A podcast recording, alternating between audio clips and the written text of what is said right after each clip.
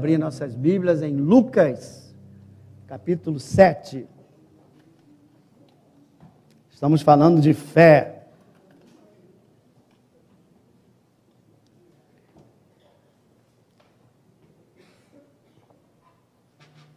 Jesus falava muito assim, ó, homens de de pequena fé. Mas houve um momento, um momento na Bíblia, que Jesus elogiou uma fé e disse: Isso sim é que é fé. Grande é a tua fé.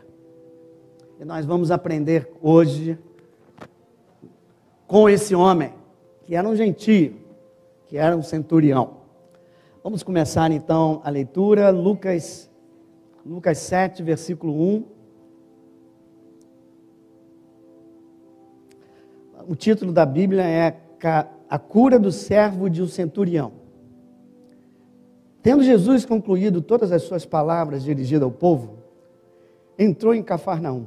Ou seja, acabou o sermão do monte, ele entrou em Cafarnaum. E o servo de um centurião, a quem este muito estimava, estava doente, quase à morte. Tendo ouvido falar a respeito de Jesus, enviou-lhe enviou alguns anciãos dos judeus, pedindo-lhe que viesse curar o seu servo. Estes, chegando-se a Jesus, com instância lhe suplicaram, dizendo: Ele é digno do que lhe faças isso, porque é amigo do nosso povo e ele mesmo nos edificou a sinagoga.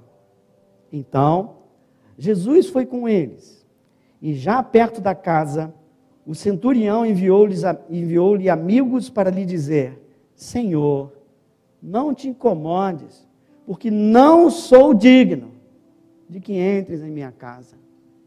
Por isso, eu mesmo não me julguei digno de ir ter contigo. Porém, manda com uma palavra. Diga, Senhor, manda uma palavra. E o meu rapaz será curado o meu amado será curado. A minha amada será curada. O meu irmão será curado. A minha irmã será curada. Aleluia. Porque também eu sou homem sujeito à autoridade. E tenho soldados às minhas ordens. E digo a esse: vai, e ele vai. E a outro: vem, e ele vem. E ao meu servo: faz isto, e ele o faz. Ouvidas estas palavras, que, que aconteceu com Jesus? Hein? Admirou-se, maravilhou-se Jesus dele. E voltando-se para o povo que o acompanhava, disse: Afirmo-vos que nem mesmo em Israel achei fé como esta. E voltando para casa, os que foram enviados encontraram curado o servo do centurião. Aleluia. Hoje eu queria que você levasse uma palavra para a tua casa, que transformasse a vida de alguém lá. Não só a tua, mas a tua casa. Aleluias. Que o Senhor hoje nos inspire para que isso aconteça, que o coração se abra para receber aquilo que Deus tem para nos dar essa manhã. Senhor, eu te louvo, eu te agradeço, tu és um Deus maravilhoso, tu és um Deus fiel, a tua palavra é maravilhosa, Senhor. Ela não volta vazia.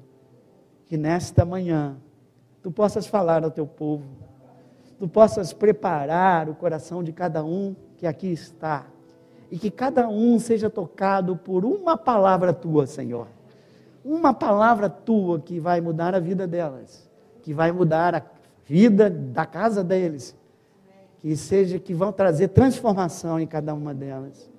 Mas também, Senhor, eu quero que cada um saia daqui entendendo aquilo que tu entendes como grande fé. Porque queremos não ser apenas homens de pequena fé, mas homens que te trazem maravilhas, que para que tu fiques maravilhados conosco, por exercermos uma fé inabalável, para que teu reino seja expandido, Senhor para que vidas sejam tocadas e restauradas. É o que nós e o nome do Senhor seja glorificado. É o que nós te pedimos e já te agradecemos em nome de Jesus. Amém. E amém. Glória a Deus. Dá licença. Está um pouco calor aqui, não sei. Está calor aqui, viu? Mas. Está um pouco ou está muito?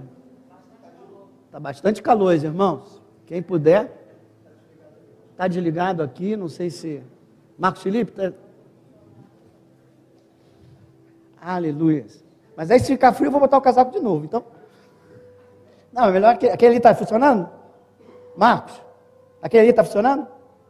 Então bota só aquele ali, ó, irmão, por favor. Só aquele. Mas esse aí não, esse aí não, esse aí não. Vai dar zebra, tem que ser o outro.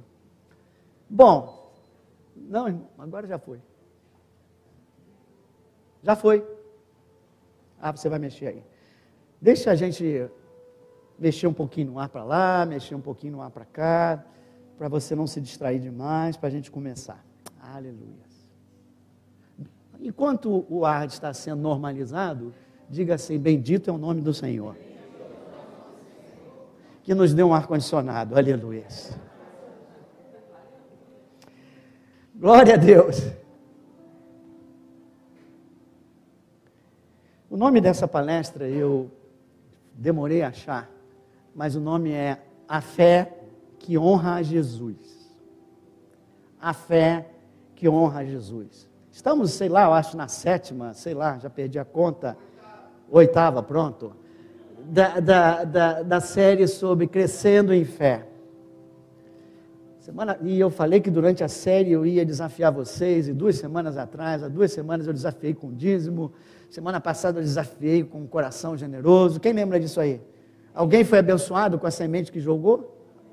Olha lá, olha lá, já foram abençoados, glória a Deus. Se você ainda não foi, você vai ser. Deus é maravilhoso. Nós falamos aqui, você não deu por causa do, de barganha, você deu por generosidade, amor ao Senhor. Amém? Só que a consequência é, a palavra diz e a palavra do Senhor não volta vazia.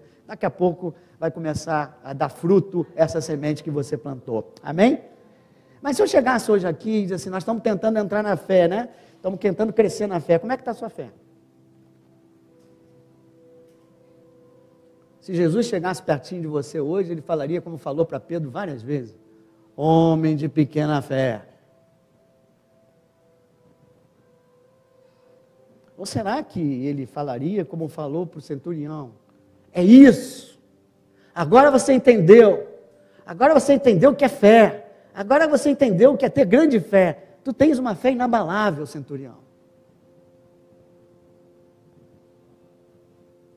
A Bíblia diz em que Jesus se admirou duas vezes. Esse verbo em algum lugar está admirou, outro está se maravilhou. Em duas vezes. E as duas relacionadas com o assunto fé. A primeira delas, ele, ele se admirou com a incredulidade. E a segunda delas, ele se admirou com a fé inabalável, com a fé grande. Venha comigo em Mar Marcos 6.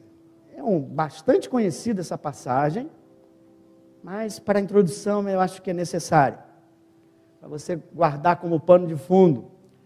É quando Jesus volta para Nazaré. Ele vai a Nazaré, é, em Lucas diz, dá mais detalhes, eu não vou perder esse tempo, né? mas ele abre é, as escrituras, e eu vou até ler aqui. Ele abre as escrituras, você não precisa abrir e diz: O Espírito do Senhor está sobre mim, pelo que me ungiu para evangelizar os pobres, enviou-me para proclamar libertação aos cativos e restauração da vista aos cegos, para pôr em liberdade os oprimidos e apregoar o ano aceitável do Senhor. No 21 ele diz: Então passou Jesus a lhes dizer: Hoje se cumpriu a escritura que acabais de ouvir.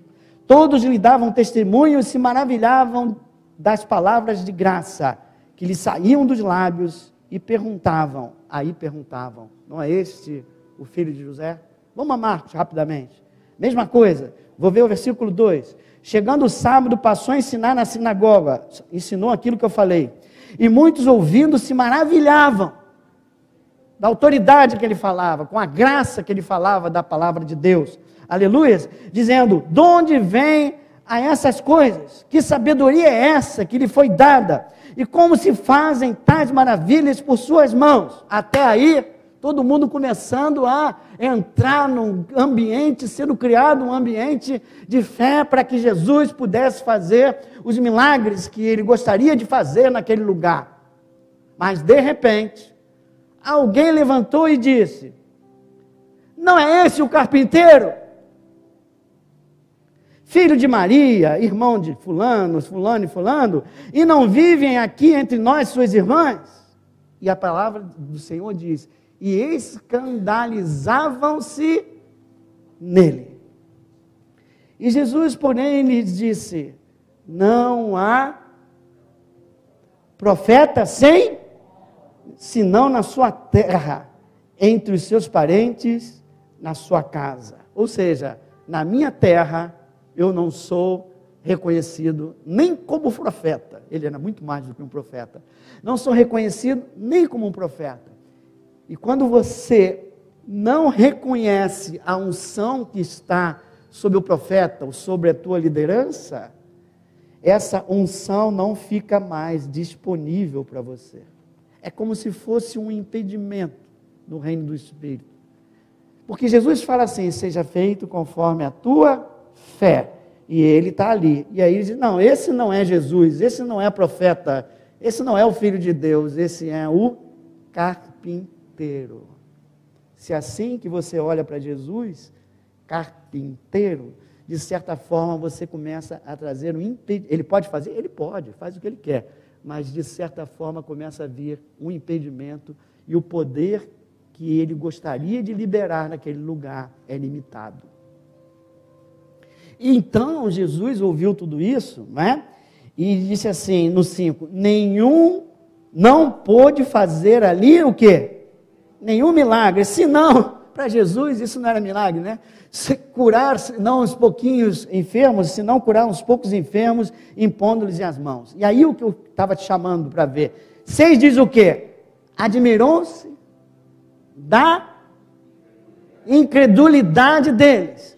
Contudo, percorria as aldeias a ensinar. Tem duas formas de você maravilhar Deus, não é? Maravilhar Jesus Cristo com a sua incredulidade ou com a sua grande fé. Com a sua incredulidade, você vai limitar bastante o poder de Deus na tua vida. Com sua grande fé, você vai honrar a Deus e vai liberar o poder dele e ali a vontade dele na tua vida. De que lado você quer estar? Bom, não precisa nem responder. A questão é, eu quero estar do lado de cá, mas como é que eu chego do lado de lá? Como é que eu tenho uma fé? Temos falado sobre isso é, por várias semanas, né? É, mas hoje eu quero tomar é, esse outro extremo, é o extremo da incredulidade de um lado e o extremo de Lucas do outro lado, de um centurião, em que, embora gentio, ouviu falar de Jesus Cristo, creu. Ele estava com o servo doente. E você vai ver que o milagre, talvez, eu não sei, porque precisa saber, mas não vi outro milagre, não me lembro de outro milagre na Bíblia em que Jesus, enquanto está aqui em carne, tenha realizado sem estar presente. Ou seja, ele faz um milagre totalmente diferente dos outros. Por quê? Porque a fé daquele centurião, como que provocou o milagre. Por isso Jesus sempre disse: seja feito conforme a tua fé. O que, é que Jesus pode fazer hoje por você aqui? Depende da tua fé. Por isso nós precisamos crescer em fé e aprender com esse homem. Que fé é essa que Jesus se admira? Que fé é essa que ele diz grande fé? Que fé é essa que ele diria a alguns, homens de pequena fé, e olharia para o centurião e diz, homem de grande fé. Hoje vamos falar da fé do centurião, que eu chamei de a fé que honra a Deus, a, a fé que honra a Jesus, que Jesus elogia. Vamos começar e vamos aprender um pouco com esse homem. Lucas 7,10 conta a história. A história é um centurião romano, cerca de 100 soldados debaixo dele. Ele tem um servo, não um soldado. Um rapaz, na casa dele, que está passando mal. Não está passando mal, está à beira da morte. E esse homem não é um homem comum, não é um centurião comum. Ele podia deixar o servo morrer mas ele foi tocado por isso. Ele teve compaixão desse, desse servo e ouviu falar de Jesus. Ao ouvir falar de Jesus, ele era é, romano, ele achou desde o início que não era digno de falar com Jesus, chamou os anciãos, os anciãos do povo judeu, e disse o seguinte: por favor, vá até Jesus e peça para ele vir à minha casa para curar o meu servo. E os anciãos foram até ele, a Jesus, nós vamos ler daqui a pouco com, com mais detalhe. Chegaram a Jesus, Jesus se propõe a vir, e Jesus está caminhando na direção da casa dele quando ele manda um, um segundo time. O primeiro time foi os anciãos. Um segundo time agora dizendo, de amigos, dizendo: Jesus, eu tinha falado, vem. Agora estou dizendo, não vem. Não vem porque eu não sou digno de te receber dentro da minha casa. Jesus se maravilhou, vou cortar. Jesus se maravilhou e liberou aquilo que ele pediu. Ele disse: Não sou digno de recebê-lo na minha casa. Eu creio na tua autoridade. Eu creio que Deus colocou autoridade sobre a tua vida. Basta uma palavra tua para o meu servo ser curado. Jesus se admirou, olhou para aqueles que estavam ao redor e disse: Olha, isso aí sim. Jamais vi fé como essa em Israel. E quando aqueles que retornaram para casa, a segundo time, retornou para casa, encontrou o rapaz curado para a glória de Deus. Vamos agora então, esse é o resumo, esse é o contexto. Vamos entender agora, vamos aprender sobre a fé com esse centurião. A fé que honra a Jesus. Da onde ela vem, né? A fé precisa vir de coração não pode ser desconectada do nosso coração. Veja, até a salvação é se você crer no coração e declarar com a tua boca, aí sim você é salvo. A fé não é coisa assim que é só superficial, é algo que você que tem raiz no teu coração. Lembra que eu preguei várias vezes aqui, a fé sempre é baseada numa palavra, e essa palavra é guardada no teu coração. Então o coração está sempre envolvido né, né, na fé. Você precisa receber a palavra para que eh, a fé possa atuar. Mas o que me chama a atenção aqui, antes de chegar à fé propriamente dita, a fé precisa sair de um coração. E que tipo de coração é esse desse centurião? Que tipo de coração é esse de alguém que tem grande fé? Primeiro lugar, é um coração generoso. Já fomos generosos semana passada falando de dinheiro. Mas aqui ele é generoso porque ele é cheio de compaixão pelas pessoas. Ele não, ora, não olha para as pessoas de forma indiferente. E nem olha para as pessoas com acepção. Ele apenas era um servo. Não, não, não. Ele tocou. Ele se tocou por aquele servo. Ele se importou com aquele, com aquele servo. Ele é tão generoso que ele resolve ajudar o servo com tudo que ele tem disponível. Certamente ele tentou com médicos, mas não havia, não havia conseguido. Voltando aqui para Lucas é, 7, e o servo do centurião, aqui, é, versículo 2, muito estimava, essa é a palavra, estimava, ele não era indiferente, estava doente quase à morte. Então ele, e ele estava tentando ajudar, ele tentando ajudar, se importava com esse servo. Ele decide então.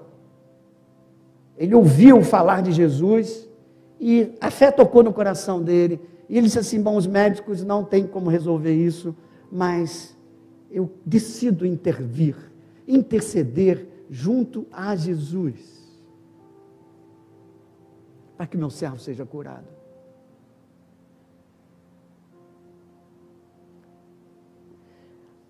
Uma das coisas mais que a gente deve gravar quando fala de poder, quando fala de poder da fé, é que a fé e o amor precisam andar de mãos dadas. Leia Gálatas 5, 6, por favor, Paulo. Gálatas 5, 6. Fala sobre isso. Que a fé deve atuar. Deixa ele colocar para você ver. Senão, eu vou ler aqui. Ah, olha o fim. A fé que atua pelo amor, pela compaixão. Aquele homem sentiu a dor do servo e ele disse: Eu preciso fazer alguma coisa. E ele ouviu Jesus Cristo e creu que o médico não pode, mas Jesus já fez vários aí e ele pode. Então a fé dele começa a atuar, mas a motivação maior da fé dele foi o amor. Por isso, lá em 1 Coríntios 13, não precisa abrir, a gente lembra de Paulo falando, né? Se você falar em línguas, a língua de, dos anjos, a língua de profetizar, mas se não tiver amor, você pode ter fé suficiente para mover os montes, mas se não tiver amor, ou seja, a fé que move montes, mesmo que não tenha amor, se não tiver amor, não é a fé que Jesus vai se admirar. Não é a fé que Jesus quer que você esteja. A fé envolve o teu coração, envolve amor, envolve compaixão.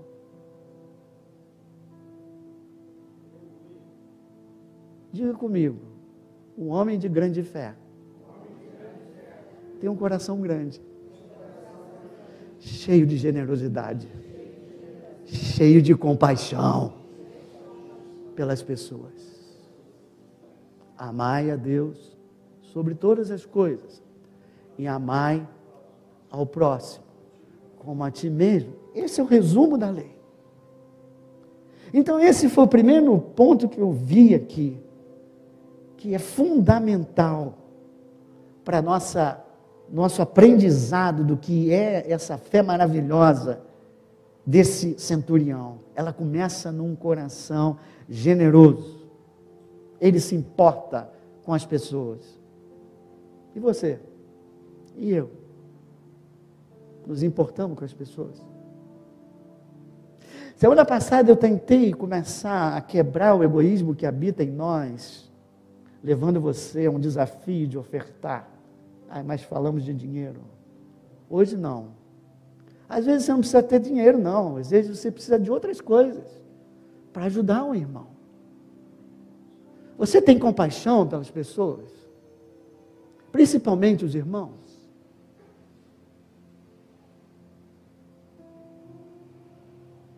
Você se aproxima de Jesus como o centurião fez? por causa da necessidade de alguém? Ou apenas pela tua própria necessidade? Veja como Jesus já ficou assim, cara, esse cara está orando. Ele é gentil, não sabe nada de lei, não sabe nada de nada, mas ele está intercedendo por amor. Ele creu em mim e está intercedendo por amor. Dois, ele não era só generoso assim, ajudar, não. Ele era generoso também do ponto de vista financeiro, né? Diz assim no, no, no, no 4, né? É, o 4, os anciãos chegam para Jesus e dizem assim: Olha, vai lá, Jesus. Ele é digno.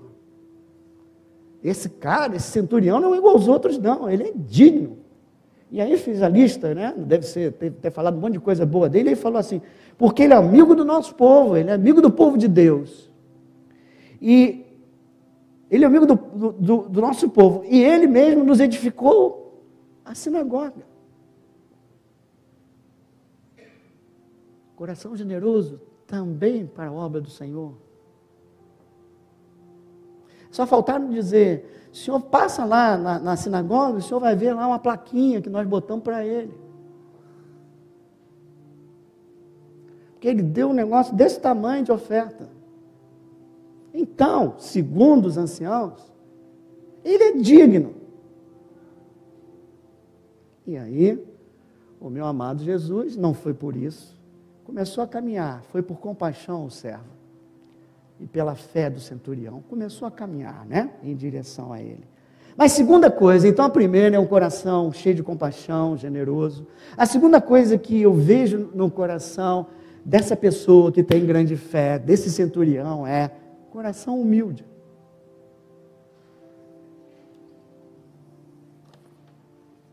Ele não quer, ele não quer, diga comigo, a fé que honra a Deus vem de um coração humilde. Os anciãos diziam assim: ele é digno. E ele era digno diante dos homens, considerado digno diante dos homens. Ah, se cada um de nós crentes fosse considerado digno diante dos homens, íntegro diante dos homens. Esse centurião, mesmo antes de encontrar Jesus Cristo, já fazia diferença na vida das outras pessoas. Se olharem para você, vão, os homens vão dizer: esse cara aí tem coisa aí, ele é íntegro.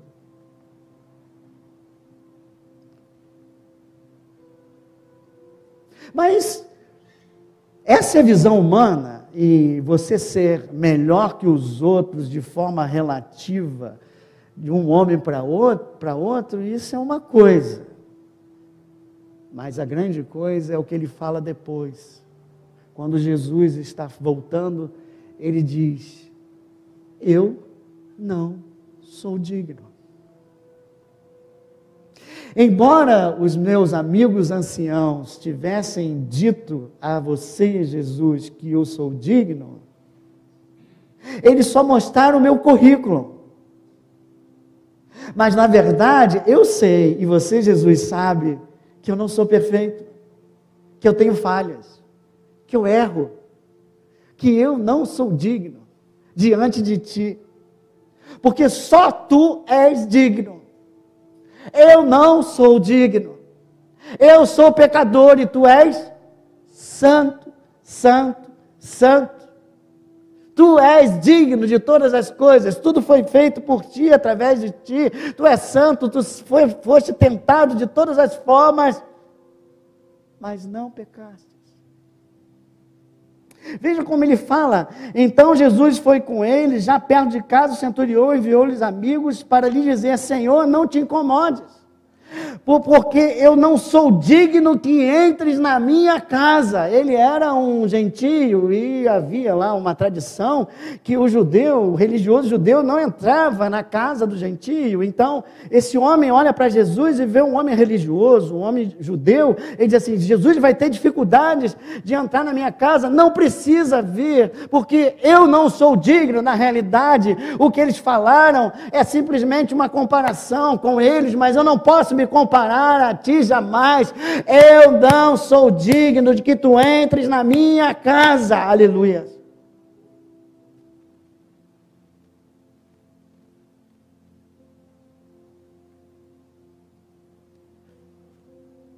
Não somos dignos da oração da fé. Não somos dignos na oração da fé. Não merecemos a salvação. Não merecemos a cura. Não merecemos que tu responda ao meu pedido, Jesus. Não merecemos. O centurião entendeu isso. Será que você entendeu? Poxa, Senhor eu faço isso, eu faço isso, eu faço aquilo, não sei o quê, bibi, bobobó, estou lá na igreja, sou líder daqui, não saio da igreja, faço, dou meu dízimo, dou minha oferta, bababi, bobobó, bobobó, e eu estou pedindo para você, e você não me dá nada, que negócio é esse? Porque você acha que a tua oração vai ser respondida pelo que você merece. pelo que você é digno. Diante dos homens está fazendo um monte de coisa. Diante de Deus você vai ser sempre o quê? Um pecador como eu, como você, não digno. Coração humilde, coração humilde, bem-aventurados, os humildes de espírito, porque deles é o reino dos céus. Quem quer entrar no reino de Deus aqui? Aleluias! Então a fé que salva tem que ser a fé que vem de um coração humilde, coração generoso e tem que ser um coração humilde. Mas espera lá. O fato de você não merecer não significa que Jesus não vai vir. Na verdade, aquele homem estava dizendo: Jesus, eu não quero que você venha por aquilo que eles disseram que eu faço, Jesus. Eu quero que você venha pelo que tu és. Tu és o Senhor. Eu reconheço em ti a mão de Deus, a mão de Deus e a autoridade de Deus sobre a tua vida. Vem, não pelo que eu sou, mas vem porque tu és o eu sou.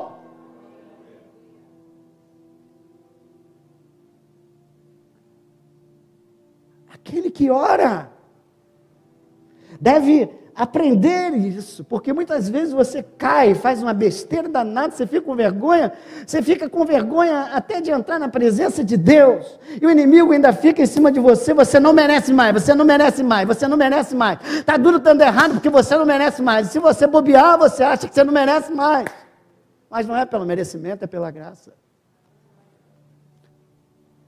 Por isso, meu amado irmão, vá para Hebreus 4, 4, 4 agora.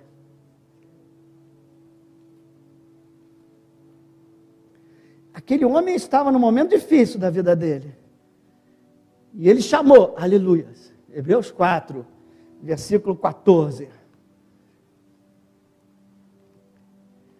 Deixou registrado aí. Quem merece aqui a resposta de Deus, a resposta de Jesus para as suas orações? Quem merece aqui a cura do teu, do teu servo? Quem merece aqui a cura, a sua própria cura? Quem merece entrar na salvação, no reino dos céus? E por que você ora então? Eu não mereço. Mas a fé que, que agrada a Jesus Cristo conhece esse versículo. E diz assim: Pois eu tenho uma pessoa chamada quem? Jesus Cristo. Aleluia. Ele é o meu sumo sacerdote. Aleluia. O meu representante diante de Deus. Agora vai para o 16. Aleluia. Por isso eu posso me achegar. Me achegar confiadamente junto ao trono de quê? Da graça. A fim de quê? De receber misericórdia e achar o quê? graça. Para quê? Para socorro em ocasião oportuna. Eu acho que você ainda não vibrou. Eu não mereço mas eu posso entrar em oração confiando que eu vou ser ouvido e confiando que eu vou, que eu vou receber a resposta da minha oração. Sabe por quê? Porque em Jesus eu tenho um sumo sacerdote que está lá em cima, e por causa dele, somente por causa dele, o véu foi rasgado. Eu tenho acesso a Deus, eu tenho acesso à presença de Deus, e portanto eu posso me achegar, não a um tribunal tribunal, não é um tribunal que vai dizer você não merece. Não, não, não, não, não. Eu vou chegar a um trono da graça, aleluia, para receber o que? Misericórdia! Para receber o que? Misericórdia! Mas não para por aí. Não só o perdão, dos meus pecados, para que eu possa me aproximar mais e mais da intimidade de Deus. Não, não, não, não, não. Mas ele continua e achamos graças. Para quê? Para obter o quê? Socorro. para obter o quê? Socorro em ocasião oportuna. Você que está com uma causa impossível lá em casa. Você que às vezes acha que você não é digno. Centurião também não era digno, e ninguém aqui é digno.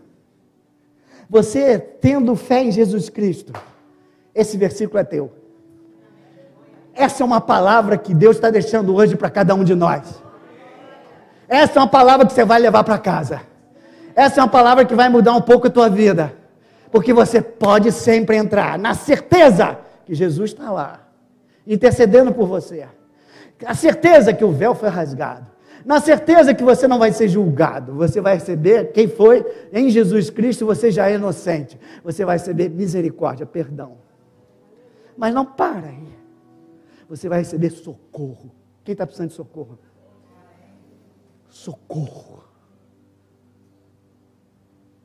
Então, com esse versículo eu já venci a primeira coisa que muitos cristãos se abatem. Eu, às vezes eu erro. Todos nós somos imperfeitos. E aí eu digo, acabou. Acabou nada. Entra no trono. Entra no trono da graça. Vence o merece, não merece. Não é a questão de merecimento. Vence a culpa. Chega de novo na presença do Senhor pelo sangue de Jesus. E não chega de qualquer maneira, não, em reverência, mas confiadamente. Com ousadia. E você vai ser perdoado. Perdoado e, a sua, e você vai ser respondido. O teu pedido de socorro está no trono. Aleluia. Agora você só vai precisar vencer a segunda coisa. Como é que ele fala? Receber socorro na ocasião oportuna. Meu amado crente, meu amado irmão, você tem mais do que um privilégio de entrar na presença de Deus. Isso é um privilégio. Mas eu não gosto muito dessa palavra, não, porque privilégio as pessoas podem te tirar. Eu gosto de dizer assim: você tem o direito direito que Jesus te deu de entrar nesse trono, de receber misericórdia, misericórdia e receber o socorro. Aleluia! Só pastor aqui tem um negocinho aí. Socorro quando? Bom, na, coisa, na ocasião oportuna. Tu pensa que vai entrar, muitas vezes você entra, sai, perdoado, até com paz, mas o negócio está lá ainda, o impossível está lá. Aí você entra de novo, sai. Oh, será que esse versículo é para mim mesmo? Que deu socorro. Tem gente que está aí lutando que nem boi ladrão aí durante anos, aí não consegue. E plá, e pló, e plá, e pló. Cadê? Bom, para aqueles que são mais maduros, tem que entender o seguinte: que Deus trabalha no processo. Tão importante como o socorro que Ele vai te dar, é o processo que você vai passar para que esse socorro venha. Ainda que eu não veja, Deus está trabalhando. Ainda que eu não sinta, Deus está trabalhando. Meu Deus não falha. Meu Deus não falha. Meu Deus não falha. Não, é isso. Você precisa vencer a culpa, mas você precisa vencer o teste do tempo. Quem quer pedir isso? Tem um que fez. Ai, não aguento mais. Ai. Esse cara está dizendo que eu vou para casa e vou ficar mais tempo. Não, é no tempo oportuno. Sabe como é que você pode acelerar teu tempo? Do socorro? Deixa Deus trabalhar no teu coração. Tenha paz. Confie. Fé inabalável. Porque de vez em quando, estou brincando, Deus fala assim: desce lá, anjo, vamos chamar de Gabriel, não sei. Anjo Gabriel, vai lá, dá uma olhadinha no coração do Reinaldo lá. Ainda está atribulado. aqui há dois dias, vai lá e olha o coração do Reinaldo. Ainda está atribulado. Você falou para ele, não temas. Já falei, a Bíblia fala 365 vezes. Está adiantando não, Reinaldo continua lá, tribulado.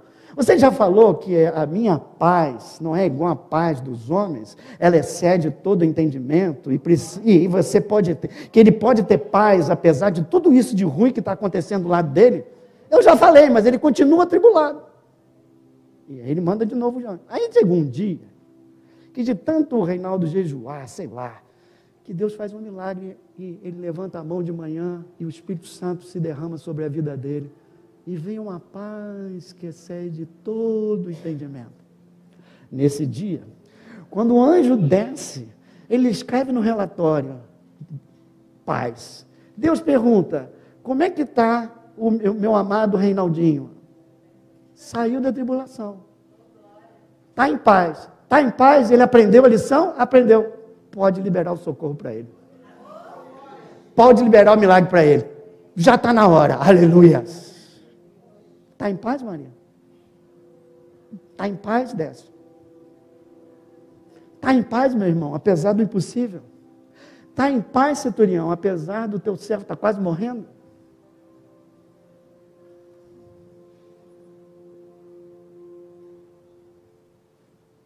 Jesus, o meu intercessor.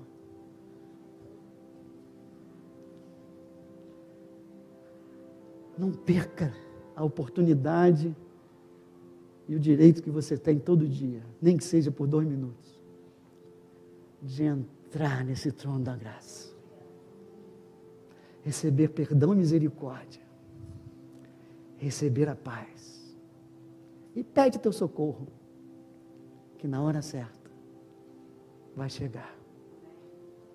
Hoje Deus vai liberar alguns socorros aqui para aqueles que estão recebendo a paz. Porque a inquietação vem da falta de fé. E você está aprendendo o que é fé inabalável. A fé do centurião.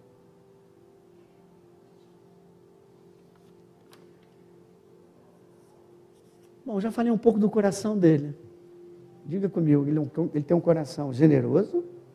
Diga, generoso, humilde e ele é íntegro diante dos homens.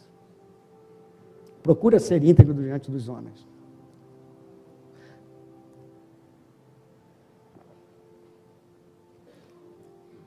Voltar agora para Lucas. Então Jesus foi com eles, seis, e enviou-lhes: Não te incomodes, porque não sou digno de que entres na minha casa. Sete. Por isso eu mesmo não me julguei digno de ir ter contigo ou seja, quando, por isso que eu pedi para os anciãos chegarem até você. Porém, manda com uma palavra, e o meu rapaz será curado. E o 8 diz: Porque também eu sou homem sujeito à autoridade, e tenho soldados às minhas ordens. Digo a esse: vai, ele vai, e o outro vem, ele vem, e ao meu servo faz isso, e ele faz. Então, voltando para o contexto, ele diz: Olha, precisa vir, não, Jesus. Eu creio que tu tem poder. Assim como eu tenho poder e autoridade sobre os meus soldados, a autoridade é essa dada pelo Império Romano, por Roma. Assim como eu mando eles vão, eu creio que tu tens autoridade dada por Deus. Todo o poder e toda autoridade foi dada por Deus para você, Jesus. Por isso você não precisa nem gastar tempo de chegar até aqui, Jesus. Você só precisa o que liberar uma palavra de comando como eu libero com meus servos.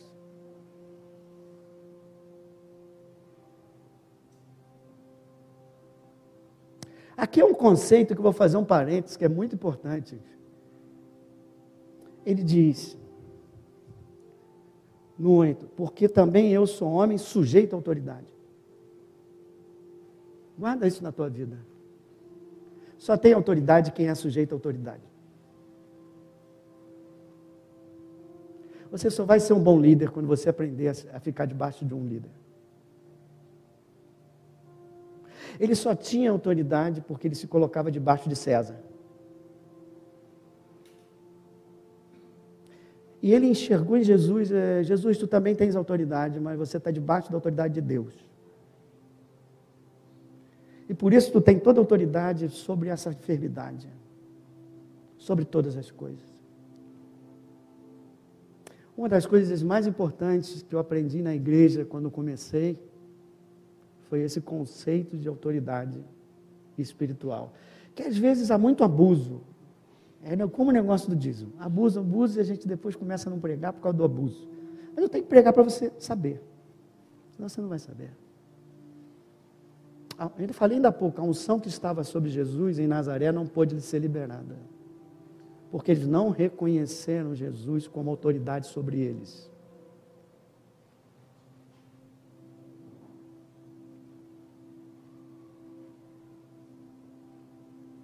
Você precisa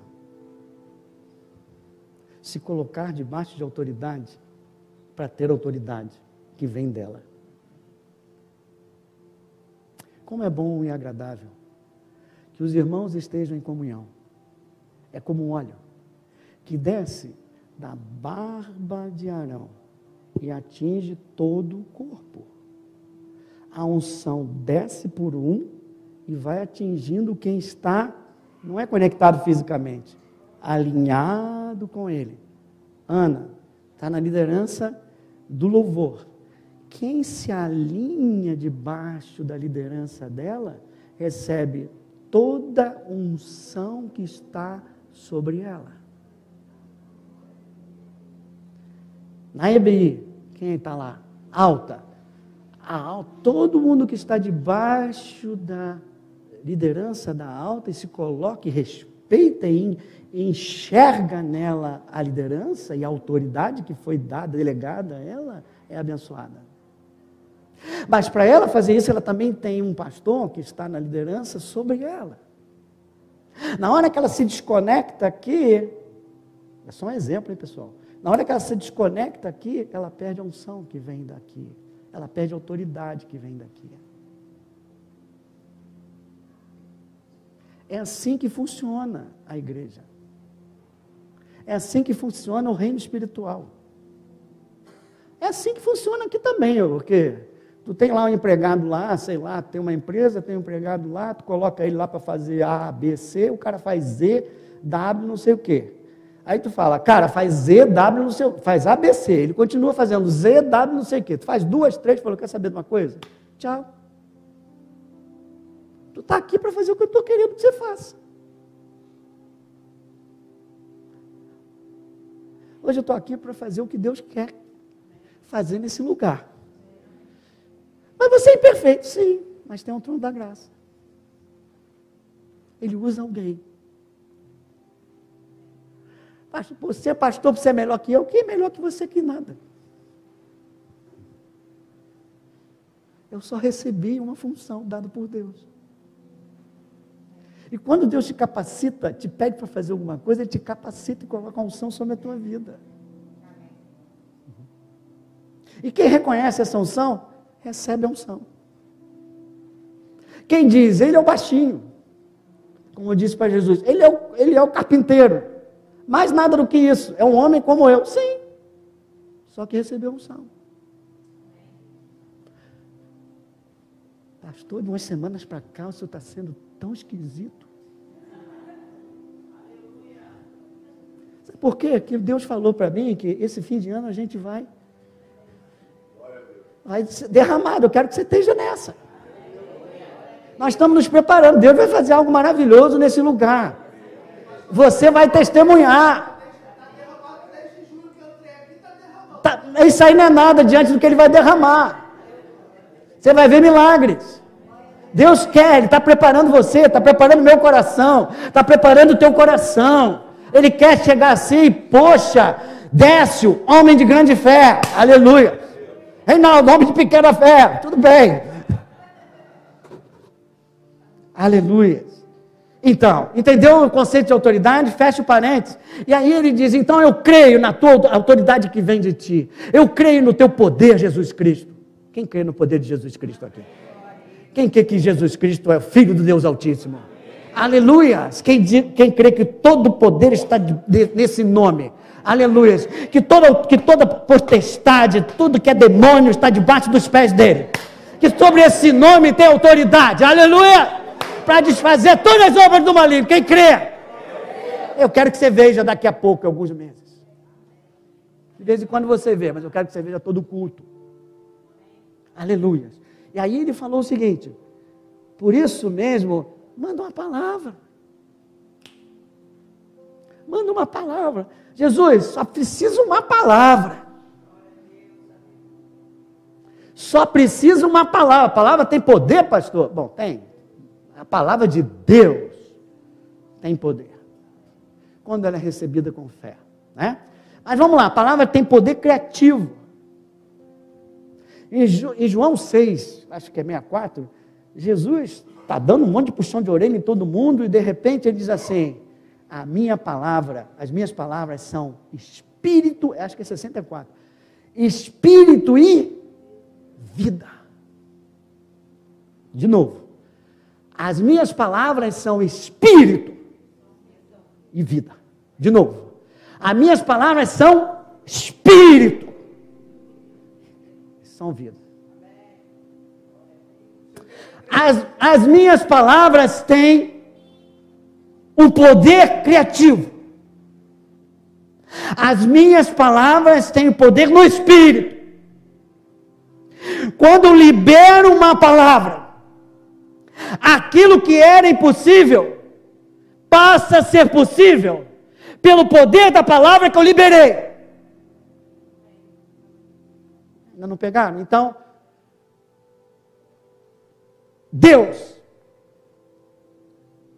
Tudo começou pela palavra. Haja, disse Deus, haja luz. Haja firmamento. É o poder criativo da palavra de Deus. Jesus é a palavra, é a palavra encarnada. A palavra que sai da boca de Jesus é a própria palavra de Deus. Porque Jesus disse: Eu não faço a minha vontade, eu faço a vontade que sai do Pai. Eu apenas sou instrumento do Pai aqui na terra. Eu estou debaixo da autoridade do Pai. Por isso, o poder que vem dele está sobre a minha vida. E tudo que eu liberar, eu libero com poder criador.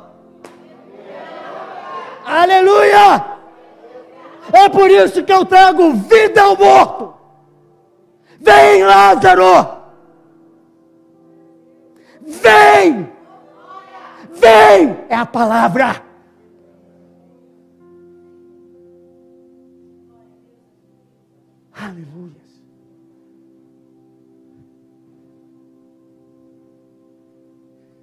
Se tudo começa com a palavra de Deus,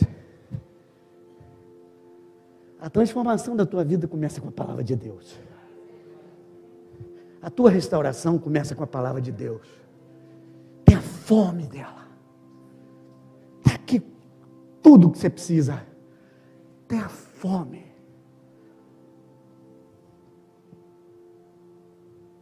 Mas se tudo começa pela palavra de Deus, o milagre começa pela palavra de Deus. Baseado na palavra ou naquilo que de vez em quando Deus revela a um servo.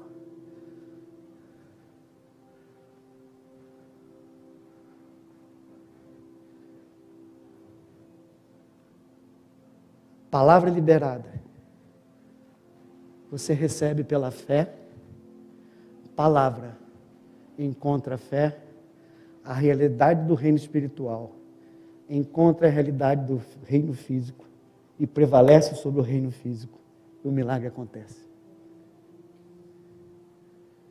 Quando Jesus declara a cura, pelas suas pisaduras nós fomos sarados, e você recebe pela fé, no reino do Espírito, você foi curado.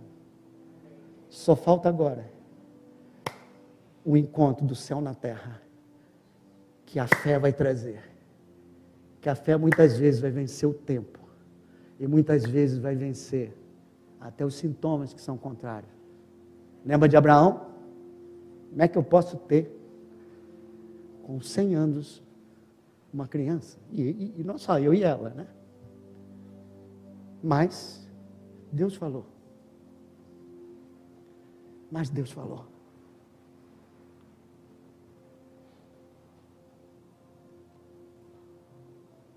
Por isso, creia no poder da palavra.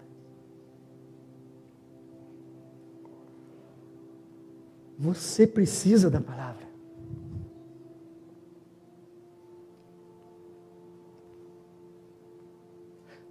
A palavra que você recebe quando vem à igreja, a palavra que você ouve e você recebe, vai fazer diferença na tua vida. Vai fazer diferença não só na tua vida, mas na tua casa. Porque a tua transformação é que vai transformar os outros que estão vivendo junto de você. Então, não vem com essa dizer, mais o meu marido, mais a minha esposa, mais o meu cachorro, mais a minha televisão. Meu irmão, é você. Você é responsável pela sua vida, pela sua refeição diária da palavra do Senhor. Você pode ter uma fé forte se alimentando bem da palavra. Ou você pode ter uma fé fraquinha. Mas uns dirão, é como um grão de mostarda. É, às vezes é.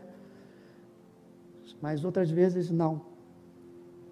Porque a fé precisa crescer para que ele possa fazer coisas maiores através da sua vida. Aquele que crê em mim, obras maior farão ou fará ou fa fará. Semana passada eu chamei você para ser canal de bênção. Quem quer ser canal de bênção aqui? Deixa a palavra trabalhar em você também. Nesse coração generoso, porque semana passada fomos batizados com generosidade. A palavra que você ouve e recebe vai fazer diferença na sua vida. Aleluia. Hoje, nós temos de um lado necessidades. Quem aqui tem necessidade?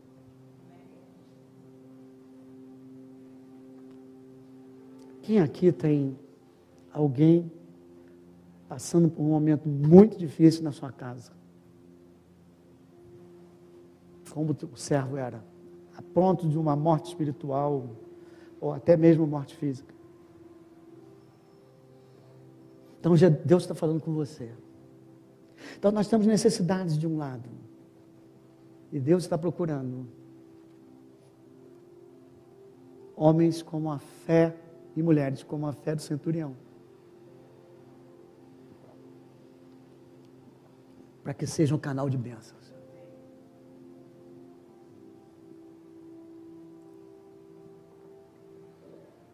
Qual o tamanho da sua fé? Será que a tua fé tem honrado Jesus?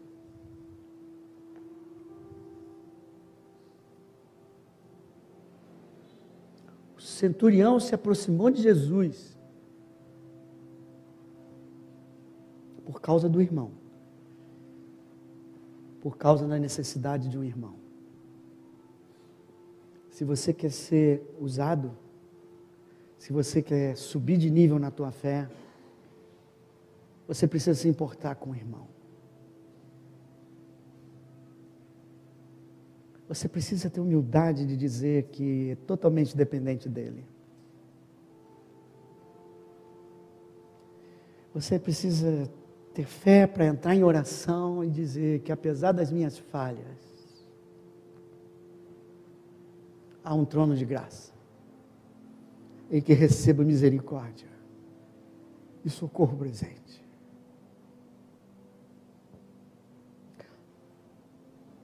Três necessidades que eu quero terminar.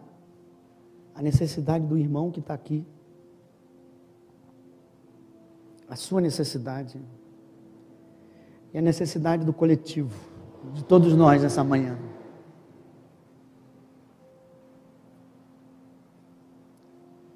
Pense numa pessoa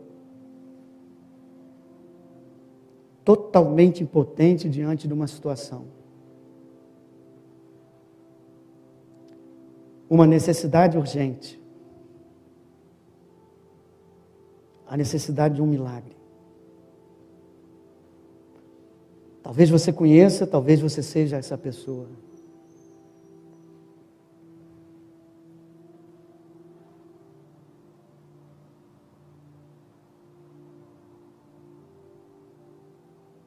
Se você está como o rapaz, como o servo do centurião,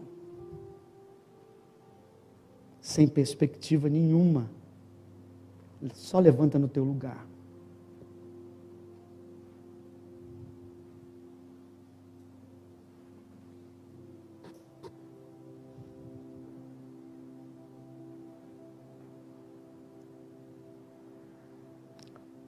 Há alguém necessitando desse milagre, de um milagre como aquele rapaz precisava.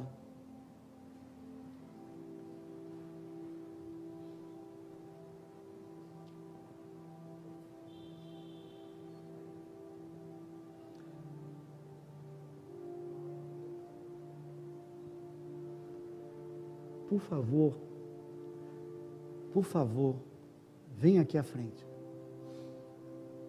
Vocês que levantaram.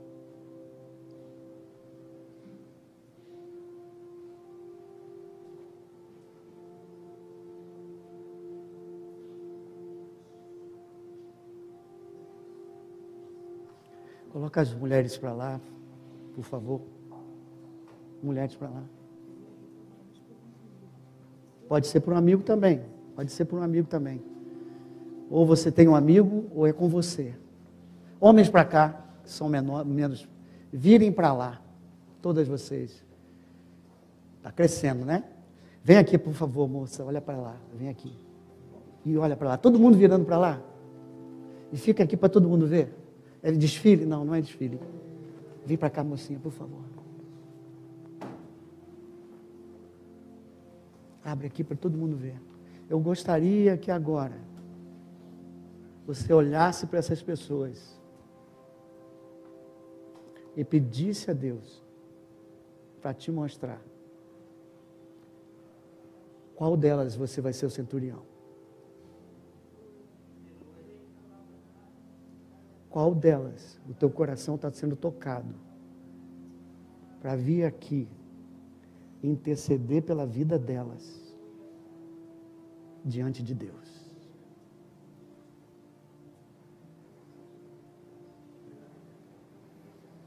Você está vindo para ser orado ou para orar?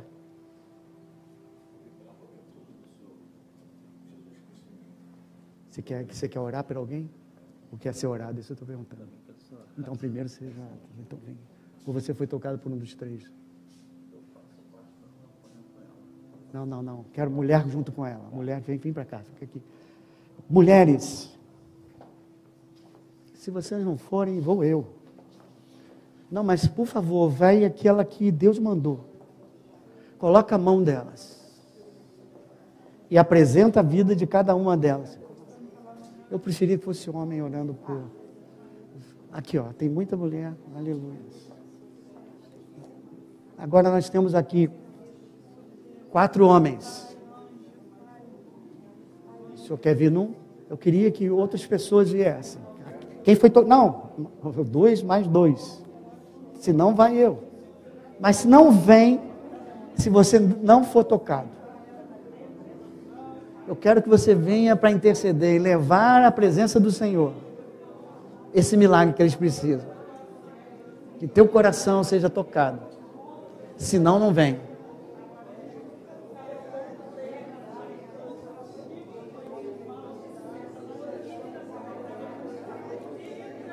Pai, em nome de Jesus, coloco diante de ti. Senhor, coloco diante de ti. A vida desse homem ela te pertence, Senhor.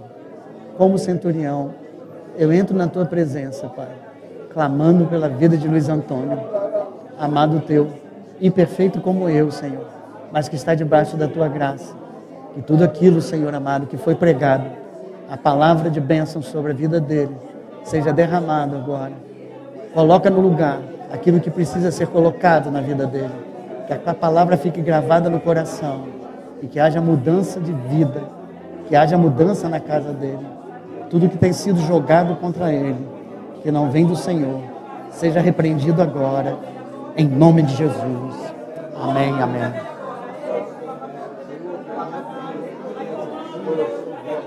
O Senhor Salvador, que ele reconheça, Pai.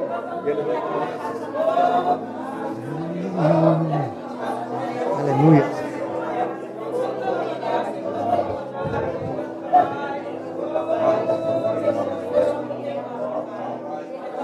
Aleluia. Aleluia.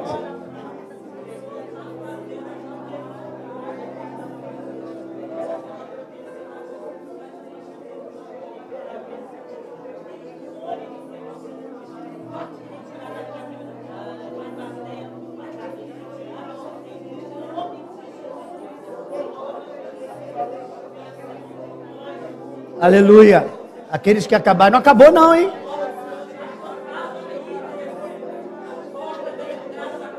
Bom, você pode, já foi orado, pode ir. Estou falando com a igreja, tem muita coisa aqui.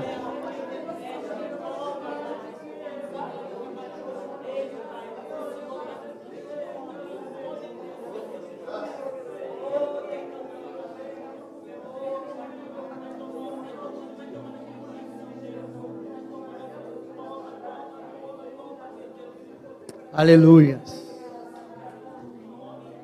Eu gostaria que Paulo colocasse Hebreus 10. Obrigado, centurião.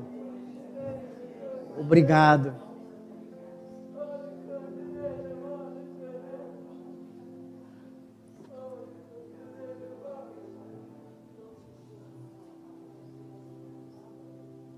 Quem crê que o Senhor ouviu essa oração? Hebreus 4 nos deu uma inspiração, não é? Entrar no trono da graça para orar. Mas Hebreus 10 nos dá outra inspiração.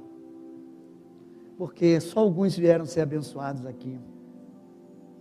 Deus quer abençoar todo mundo hoje.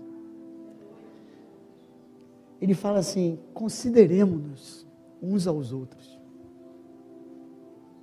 Consideremos uns aos outros. Comece a observar e considerar essa pessoa. Comece a dar estima por essa pessoa, ter estima por essa pessoa. Você que veio aqui e orou por elas, você teve estima por elas, você considerou o problema, o momento que ela está vivendo. Em Hebreus 10, depois dele também dizer que nós podemos entrar com intrepidez no Santo dos Santos, pelo novo e vivo caminho de Jesus Cristo. Depois de ele dizer, nos aproximemos com o coração sincero. Depois ele dizer, guarde firme a confissão da esperança, porque quem fez a promessa é fiel. Ele diz assim: para agora de olhar um pouquinho para você. Consideremos também os outros. Consideremos uns aos outros. O Velho Testamento é uma coisa, o Novo Testamento é uns aos outros. Orai uns pelos outros. Carregai as cargas uns dos outros. Amai uns aos outros. Perdoai uns aos outros. Jesus está falando, você faz parte de um corpo e você pode contribuir para esse corpo. E não é só você que precisa. Eles precisam. Consideremos também uns aos outros para estimular o amor. Para que o amor que Deus quer que seja liberado nesse lugar, que é a base da fé. De que vale poder sem amor? Nada. Você vai aparecer, o outro vai ser abençoado, mas você mesmo não. Porque é melhor dar do que receber. É melhor deixar fluir aquilo que você tem de mais virtuoso, que não é o poder, que é o amor de Deus que está sendo derramado a cada dia no seu coração. Olha para o teu irmão quando entrar na igreja. A irmã que entrou aqui pela primeira vez, eu fui ali, abracei ela. Posso falar? Posso falar, irmã? Ela falou assim: Eu não recebo um abraço como esse há quanto tempo? Quanto? Há muitos anos. E você precisava desse abraço? Eu não preciso ter dinheiro. Eu não preciso ter sabedoria, eu não preciso ter conhecimento profundo da palavra para olhar para uma pessoa e ver que ela precisa de um abraço. Porque ela é alguém, porque ela faz parte, porque ela é amada pelo Senhor Jesus Cristo, porque ela é uma comigo. Você entende que para começar a falar de poder, antes você de fé, poder, mover montanhas, algo precisa acontecer no nosso coração. Estimular cada um por amor e a fazer as boas obras. E aí, 25. E não deixamos, deixemos de congregarmos como é bom e agradável que os irmãos estejam em comunhão. Ali, o Senhor ordena a sua bênção. Nada alegra mais o Senhor do que a Assembleia dos Santos. Como é de costume de alguns. Olha, hoje eu estou vendo um monte de buraco aqui. Antes façamos demonstrações. Não assim, né? Mas, pô, irmão, você faz falta. Ô irmão, você vai lá, você ouve uma palavra que Deus fala para a tua vida e muda. E tanto mais quanto vedes que o dia se aproxima. Quem já viu que o dia se aproxima? Então, com muito amor eu te digo, vamos congregar. Vamos ouvir a palavra. Eu não sei por que eu vou falar isso, talvez seja alguém que precise ouvir.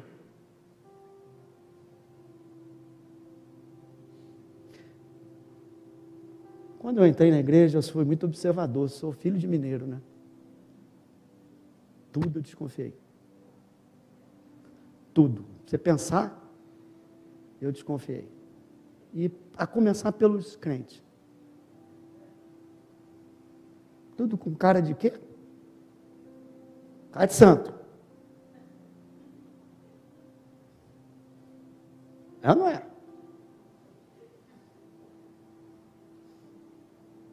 E em muitos momentos eu falei, cambada de hipócritas. Quem já falou isso aí? Precisa levantar a mão. Ô irmão lá, mulher. O pessoal está abrindo o coração. Cambada de hipócritas. Você precisa entender o que é igreja. Você precisa entender que é o ser humano. E você precisa entender o que é o ser humano em Jesus. O ser humano é imperfeito. Todos nós. Tanto que está na igreja como que não está na igreja. Só que o ser humano que está na igreja, que se, se é, entregou a Jesus Cristo, ele iniciou um processo de transformação, que não é apertar um botão, então, muitos que estão aqui, meu, meu filho, é barra pesada de aturar. Às vezes eu também. Não existe igreja perfeita. Por quê? Porque os integrantes da igreja são imperfeitos. O líder da igreja é imperfeito, o diácono é, os membros são. Mas se você por acaso encontrasse, como todo mundo gosta de brincar, uma igreja perfeita, não entre. Porque você vai estragar aquela igreja. Se existir, não existe. Agora, Esses são imperfeitos que têm direitos. Que têm direitos dados por Deus. Quando você me vê aqui louvando a Deus de coração, eu sou imperfeito. Mas Deus me deu o direito de entrar na presença dEle, de abrir a minha boca, falar com Ele, louvar e engrandecer. Isso, isso aqui, que eu, pelo menos eu faço, não sei o que os outros fazem, eu aprendi a fazer de forma sincera. Nesse momento eu não sou hipócrita. Eu sou filho de Deus e entro no trono da graça.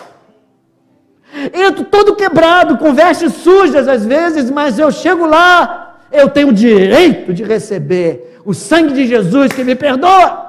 Eu tenho o direito de dizer, Senhor, eu não quero ser mais como eu sou, eu quero ser transformado, quero ser mais parecido contigo e não com o velho Reinaldo. E esse é o processo que cada um de nós está vivendo nesse lugar essa igreja do Senhor Jesus Cristo. Portanto, não sei por que eu entrei nisso, por alguém. Se você pensa que nós somos hipócritas, às vezes somos. Mas continuamos sendo filhos do nosso Senhor Jesus Cristo. E daqui a algum tempo não seremos mais hipócritas. Alguns são porque estão no início da caminhada, alguns fazem besteira porque estão no início da caminhada, alguns mentem porque estão no início da caminhada, alguns roubam porque estão no início da caminhada. Fazer o quê? Para eles eu digo: venham, escutem a palavra, deixa Deus operar na tua vida, e você vai ser transformado. E aquele que mente não vai mentir mais, ou vai mentir menos. Aquele que furta não vai furtar mais. E a cada dia, dia a dia, de glória em glória, você vai ser a imagem do nosso Senhor Jesus Cristo. E o teu caráter vai parar de trazer à mente das pessoas hipocrisia. Para que, que eu quero ser crente? Não, vai mudar. E alguns vão até dizer: Eu quero ser que nem ele. Eu quero ser que nem aquele cara. Qual é o segredo dele? Jesus Cristo. E a palavra de Deus e a constância na palavra de Deus. Meu Deus do céu. Todos nós hoje precisamos de alguma coisa, não é? E aqui diz: aonde você é honrado, aonde Jesus é honrado, ele derrama, ele derrama. Hoje está aqui a igreja, eu não quero que essa igreja seja igual a de Nazaré. Hoje mesmo eu queria que a gente honrasse ao Senhor Jesus Cristo agora. Que a gente agora falasse do coletivo, não de uma necessidade individual, mas agora é do coletivo. Cada um de nós criar essa atmosfera de fé. Nazaré não honrou a Deus, a Jesus, e Jesus não fez aquilo que ele gostaria de fazer. Hoje eu quero que Jesus faça aquilo que ele gostar, quer, quer fazer. Quem quer, quem quer que isso aconteça? Então nós vamos agora honrar Jesus de coração. Honrar, vamos louvar a Deus, vamos dizer quem Ele é. Eu vou dizer a ele que ele não é carpinteiro, não vou dizer a ele que ele não é um profeta comum. O que, que você vai dizer para ele? Que ele é o filho de. O filho do Deus Altíssimo. Aleluias. O Verbo que se fez carne, o Cordeiro de Deus, que tira o pecado do mundo, o pão da vida, aleluias. O bom pastor, aleluias. O príncipe da paz. Comece a falar para ele primeiro com as suas palavras, quem ele é, que ele está vivo, que ele está aqui. Eu, se você puder ficar de pé, comece a ficar de pé.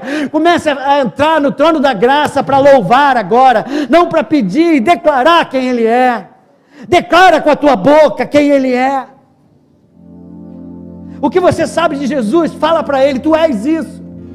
Tu és digno, tu és digno, tu és digno. Eu não sou, mas tu és digno. Tu és santo, santo, santo. Vamos lá honrar com o nosso louvor. Tu és digno de tudo, meu Pai. Tu nos acolhe imperfeitos na tua casa. Tu acolhe a cada um de nós. E depois eu vou pedir para Deus derramar a glória dele. Mas antes, honra o Senhor de coração.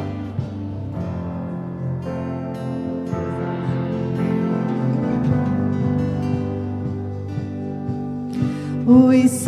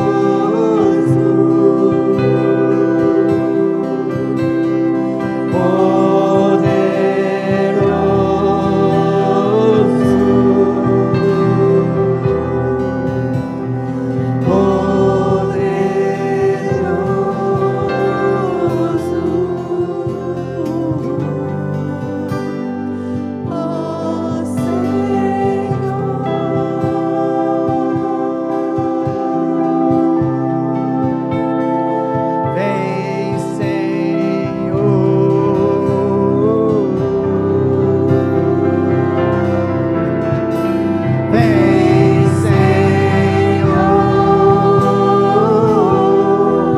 é tua igreja, Pai, de louva, que te honra. Vem, Senhor. Aleluia. Oh, Senhor. Aleluia.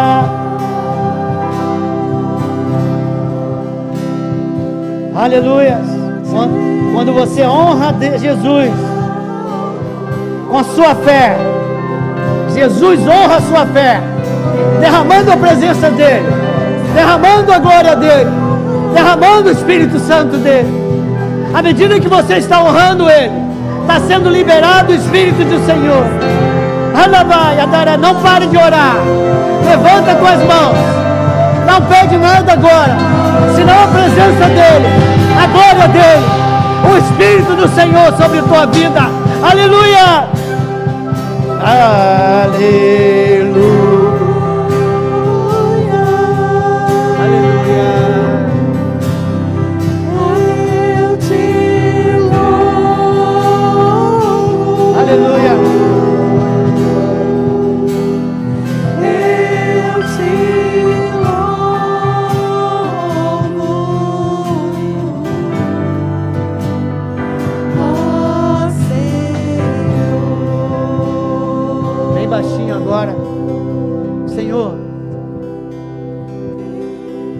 Quando tu és honrado, quando o ambiente de fé é criado, o teu espírito tem liberdade. Eu te peço, Senhor, entrando na tua presença, pelo sangue de Jesus, eu te peço, libera a palavra agora, manifesta a tua glória, manifesta a tua presença nesse lugar. Que todo impedimento que havia, Senhor, entre serra e céu, terra e céu, comece agora a cair por terra. E que venha a presença santa nesse lugar, a presença maravilhosa. Que o Espírito do Senhor tenha liberdade, curando, Pai, quebrando barreiras, visitando pessoas que nem estão aqui, Senhor. Aqueles que não nos ouvem, sejam visitados agora, pelo poder do nome da palavra do Senhor. E aqui nesse lugar, que haja uma visita tua, Senhor. Aleluia. Aquela que você cantou, que acaba que é santo, é santo, que a casa é, mas vai direto pro. Né? Vai, tenta ir direto pro refrão. Passa rápido pro refrão. Último louvor, porque agora você vai declarar quem Ele é. O pedido já foi feito, a honra já foi feita. Jesus, tu não és carpinteiro. Jesus, tu não é homem. Jesus, tu não é um simples profeta. Jesus, tu és o Filho do Deus Altíssimo. Jesus, tu és o Deus presente. Jesus, tu és o Deus Emanuel. Jesus, tu és o Salvador. Jesus, tu és o nosso Senhor. Jesus, tu tens liberdade nesse lugar. O teu nome tem poder. O teu espírito foi liberado e começa agora a ser liberado nesse lugar. Enquanto nós entronizamos com louvor, que tu sejas entronizado, Senhor Jesus Cristo, e que tu possas se mover, como tu não se moveste em Nazaré, que tu possas se mover hoje nessa igreja, para a glória do teu nome, aleluia!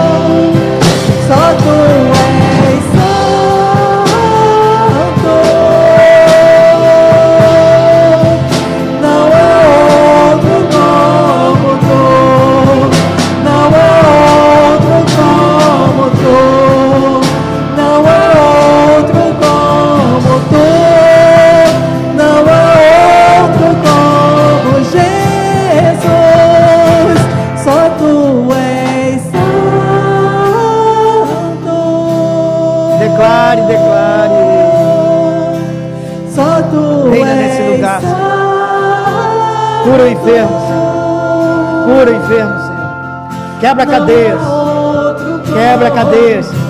Quebra cadeias, Pai. Quebra cadeias. Enquanto te louvamos e te honramos, Senhor. Em liberdade, Pai. Libera o poder do Espírito. Espírito do Senhor. Vem sobre esse lugar. Espírito Santo, vem sobre esse lugar. Derrama a tua glória. Derrama a tua presença. Aleluia. Aleluia.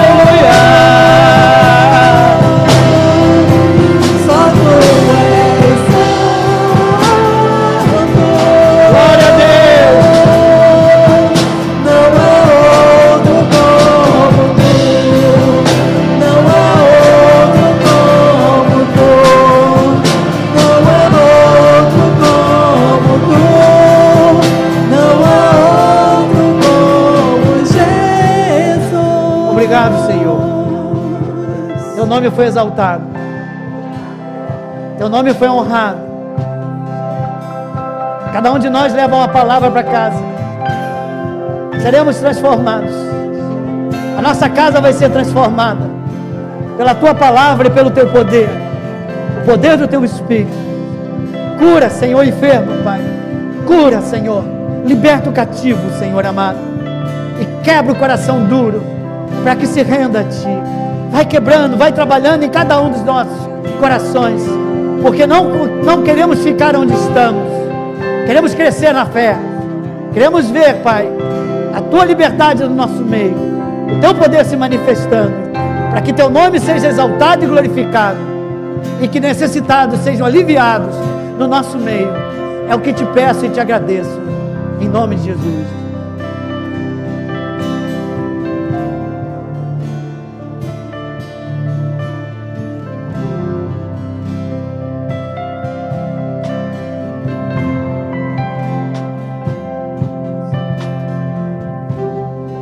A moça que, o casal, Deus tem um recado para você que veio primeira vez. Eu queria falar só para você.